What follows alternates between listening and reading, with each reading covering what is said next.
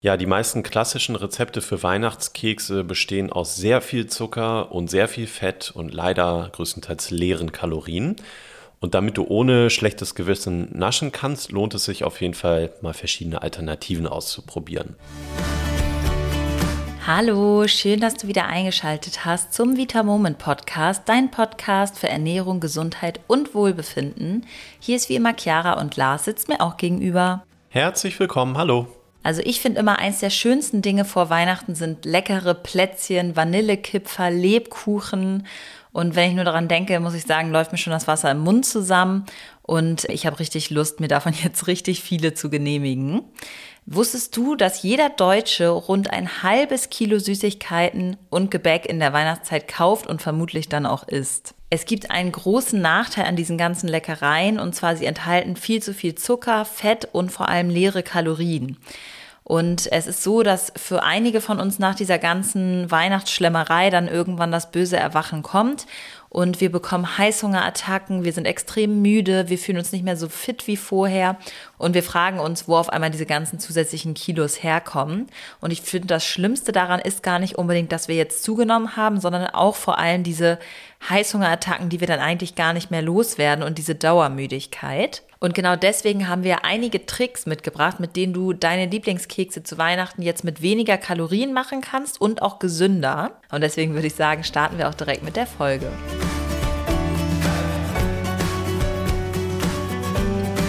Für viele von uns ist die Weihnachtszeit ja die Zeit des großen Naschens, habe ich ja eben schon gesagt. Selbstgebackene Kekse lieben wir eigentlich alle und steht ganz oben auf unserer Beliebtheitsskala. Aber wenn man sich die Rezepte mal so anschaut, vor allem die von Oma, die natürlich extrem gut schmecken, dann sieht man, dass die eigentlich nicht wirklich gesund sind. Lars, lass uns mal einmal kurz drauf eingehen, was da alles so drin steckt und warum das nicht so gut ist für uns. Ja, ich glaube, am wichtigsten vorab ist erstmal zu sagen, dass sie vor allem natürlich gut schmecken sollen. Das ist, finde ich, auch ganz wichtig und ganz richtig so. Am Ende des Tages geht es in der Weihnachtszeit ja ums Genießen. Und für mich jedenfalls gehört das auch dann wirklich einfach dazu, da leckere Naschereien zu haben. Ja, auf jeden Fall. Wenn ich da an so einen schönen, gemütlichen Adventssonntag mit der Familie denke und es richtig schön leckere Plätzchen gibt, das ist schon was Tolles. Ja, aber wenn du dann natürlich trotzdem auf deine Gesundheit achten möchtest, dann ist es gerade bei den gekauften Sachen gar nicht mal so einfach, wirklich auch beides gleichzeitig zu tun, also die Süßigkeiten zu genießen und auf seine Gesundheit zu achten. Das liegt einfach daran, dass die meistens viel zu viele Kalorien haben. Das ist für uns sowieso ein Problem, weil wir tendenziell ja eh als Gesellschaft zum Übergewicht neigen. Und der Grund ist einfach, dass in den Standardrezepten bei so typischer Weihnachtsbäckerei und so Sachen wie Zucker, Butter und Weizenmehl an erster Stelle stehen. Und zwar ist da auch richtig, richtig viel von drin. Und gerade Zucker und Fett, das weißt du wahrscheinlich, sorgen einfach für einen guten Geschmack, sind dann auch günstig und deswegen ist das da viel drin. Noch intensiver wird es natürlich, wenn das Ganze dann noch mit Zuckerglasur verziert ist. Das ist dann nicht nur logischerweise Zucker, sondern auch noch irgendein Zusatzstoff, Farbstoff und vielleicht Konservierungsmittel oder so. Und Vor allem in diesen Zuckerstreuseln. Das ist dann natürlich nochmal der Bonus, den du dir als zusätzliche Kalorien dann genehmigst. Ja, ich finde ganz spannend auch, dass man gerade in der Adventszeit dann auch wieder merkt, wie viele Menschen eigentlich auch Weizen gar nicht so gut vertragen. Weil wenn dann so extrem viel davon gegessen wird durch diese ganzen Kekse und so weiter, ist es auch oft so, dass sich bestimmte Krankheiten oder so Unwohlsein im Bauchraum einfach noch viel mehr vorkommt und die Leute das aber gar nicht unbedingt dem erhöhten Konsum von Weizen und auch Zucker zuordnen. Dabei macht das einen ganz erheblichen Unterschied. Aber wir wollen natürlich auch nicht die ganze Adventszeit jetzt traurig vor unserem Teller sitzen, ständig mit schlechtem Gewissen Kalorien zählen und so weiter. Das wollen wir auf gar keinen Fall. Das Gute ist nämlich, dass es total einfache Tricks und Tipps gibt, mit denen du deine Weihnachtskekse viel gesünder backen kannst. Und so kannst du natürlich trotzdem genießen und sie schmecken sehr, sehr gut, aber du hast trotzdem auch den gesundheitlichen Aspekt nicht ganz außen vor gelassen. Und ganz einfach kann man zum Beispiel den Zucker einfach reduzieren. Dafür ist zum Beispiel unser Erythrit richtig gut geeignet und du musst damit auch keine Abstriche beim Geschmack machen. Das Erythrit schmeckt, finde ich, sehr ähnlich wie ganz normaler Zucker. Ich nehme meistens so 30 bis 40 Prozent mehr Erythrit, als ich jetzt an Zucker nehmen würde. Und dann ist es genauso lecker süß, finde ich. Ja, der Vorteil beim Erythrit, falls du das Produkt jetzt eben noch nicht kennst, ist, dass Erythrit im Gegensatz zu Zucker zu 100% kalorienfrei ist. Also du nimmst keine Kalorie durch Erythrit auf. Und das bedeutet in der logischen Folge dann auch, dass der Blutzuckerspiegel halt nicht beeinflusst ist. Und das ist einfach das Problem, wenn du normale Süßigkeiten oder eben diese ganzen Weihnachtsgeschichten da isst.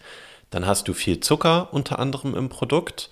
Das führt dazu, dass du Blutzuckerschwankungen hast. Das führt zu Heißhunger, weil der Blutzucker einfach schnell hoch und dann wieder runter schießt. Und dadurch will dein Körper dann immer mehr. Und dann isst du noch mehr davon und dann geht dieser Kreislauf halt wieder von vorne los. Und genau den Vorteil hast du halt mit Erythrit, dass du in diesen Kreislauf gar nicht erst reinkommst. Und zudem ist es auch verglichen mit vielen anderen Süßungsmitteln sehr, sehr gut verträglich. Also die meisten Leute, die vielleicht mit anderen Süßungsmitteln dann auch mal Probleme haben, wie Bauchschmerzen oder Durchfall, vertragen Erythrit meistens ganz gut. Aber natürlich, auch hier ist das individuell, so wie mit jedem Lebensmittel. Ja, und es kommt natürlich auch wie immer extrem auf die Menge drauf an. Wenn du dir jetzt kiloweise das Erythrit reinschaufeln würdest, dann ist es klar, dass du irgendwann dann vielleicht doch Probleme bekommen würdest. Mir hat es auch echt schon das eine oder andere Mal die Freude an einem Zuckerersatz verdorben, dass ich dann irgendwie Verdauungsprobleme danach bekommen habe. Aber beim Erythrit muss ich sagen, das vertrage ich wirklich komplett ohne Nebenwirkung. Mir geht es davon immer sehr, sehr gut. Ich finde persönlich, ich mache mach das eigentlich immer ganz gerne, dass ich Erythrit und Zucker nicht eins zu eins komplett ersetze sozusagen, sondern dass ich immer noch eine geringe Menge Zucker auch mit rein tue, weil ich finde, dass das dann noch mehr den eigentlichen Geschmack näher kommt. Also sozusagen meinetwegen 60, 40 oder 70, 30. Ja, es ist ja auch gar nicht immer so ein Eins- oder Null-Denken unbedingt notwendig sondern wenn du jetzt eben gerne deine fünf Kekse isst, dann ist es für dich ja auch besser, wenn sie 10% gesünder sind. Sie müssen ja nicht unbedingt zu 100% gesund sein. Genau, sehr guter Punkt. Ja, auch spannend ist übrigens, dass im Gegensatz zu Zucker unsere Kariesbakterien, also ich spreche jetzt gerade von den Zähnen, dass die Kariesbakterien kein Erythrit mögen. Und du weißt ja bestimmt, dass Kariesbakterien sich von Zucker ernähren können und sich dadurch dann auch vermehren, wenn man ganz viel nascht.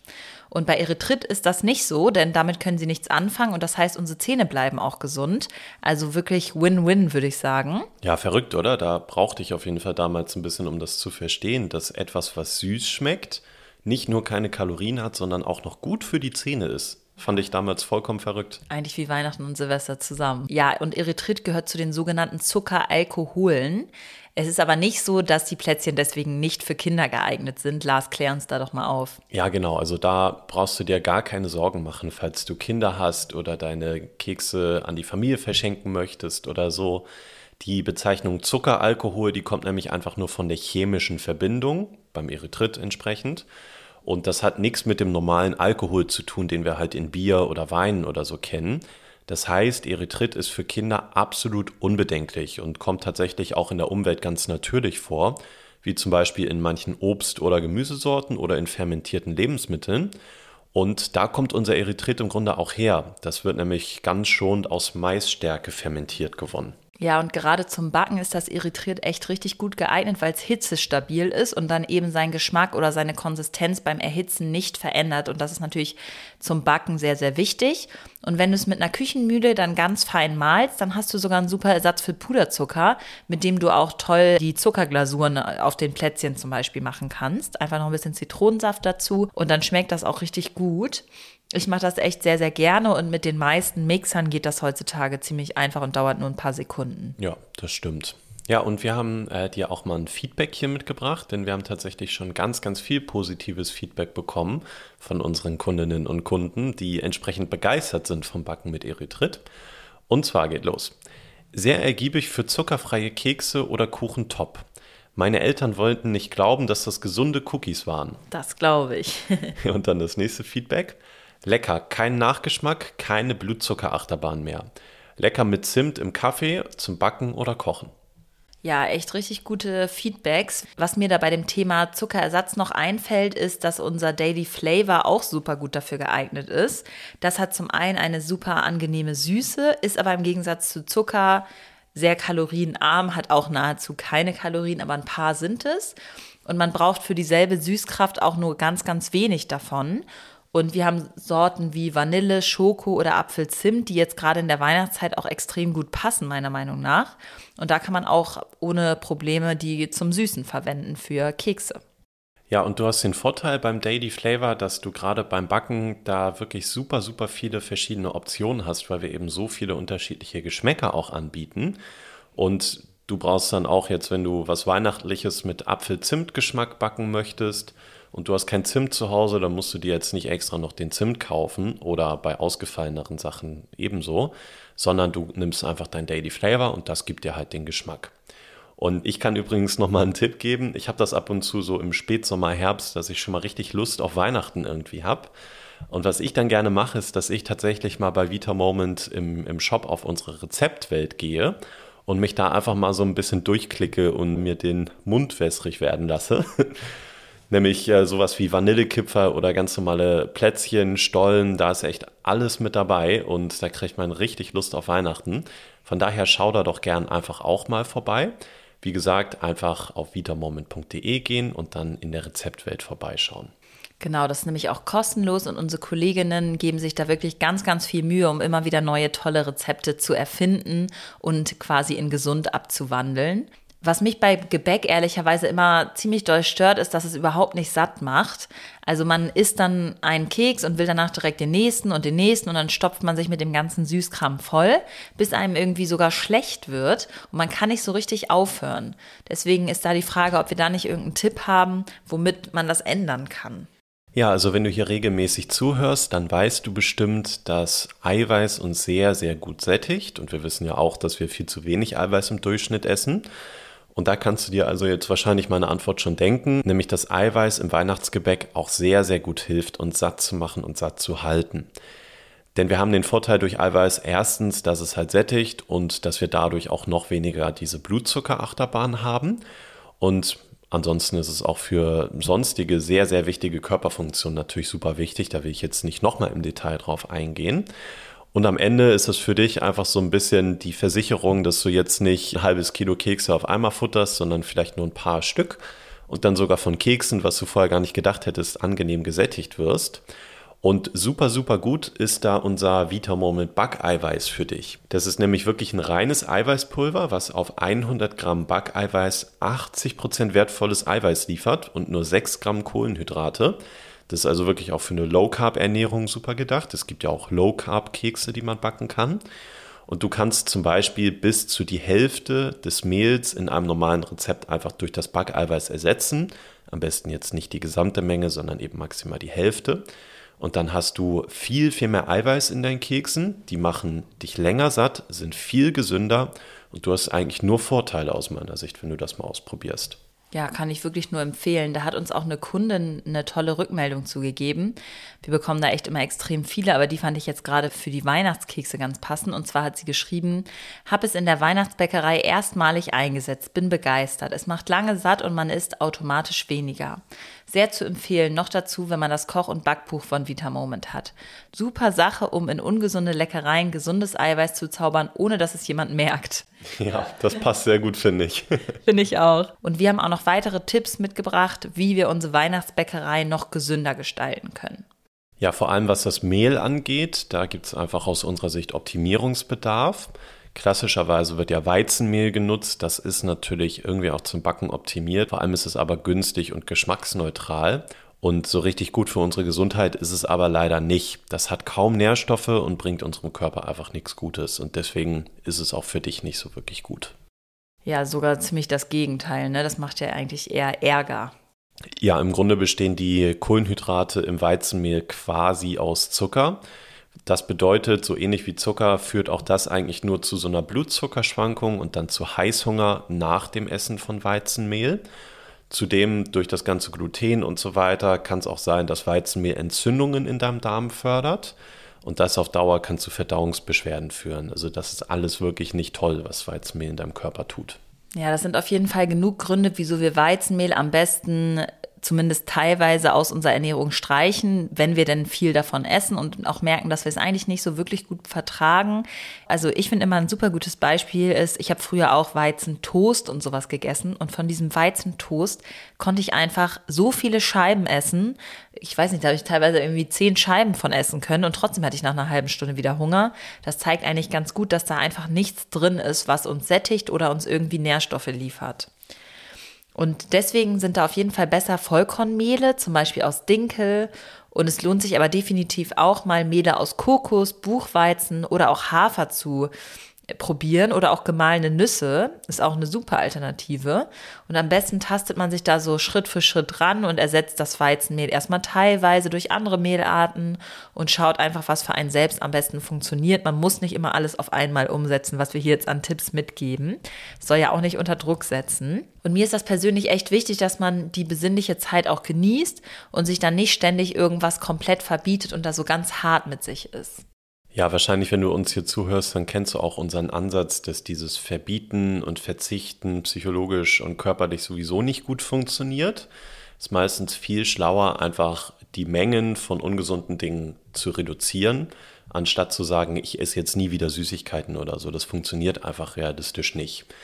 Und deswegen ist auch so wichtig, dass wir vielleicht schauen, dass wir bewusst naschen, also nicht gar nicht naschen, aber wenn wir naschen, dass wir das halt bewusst tun.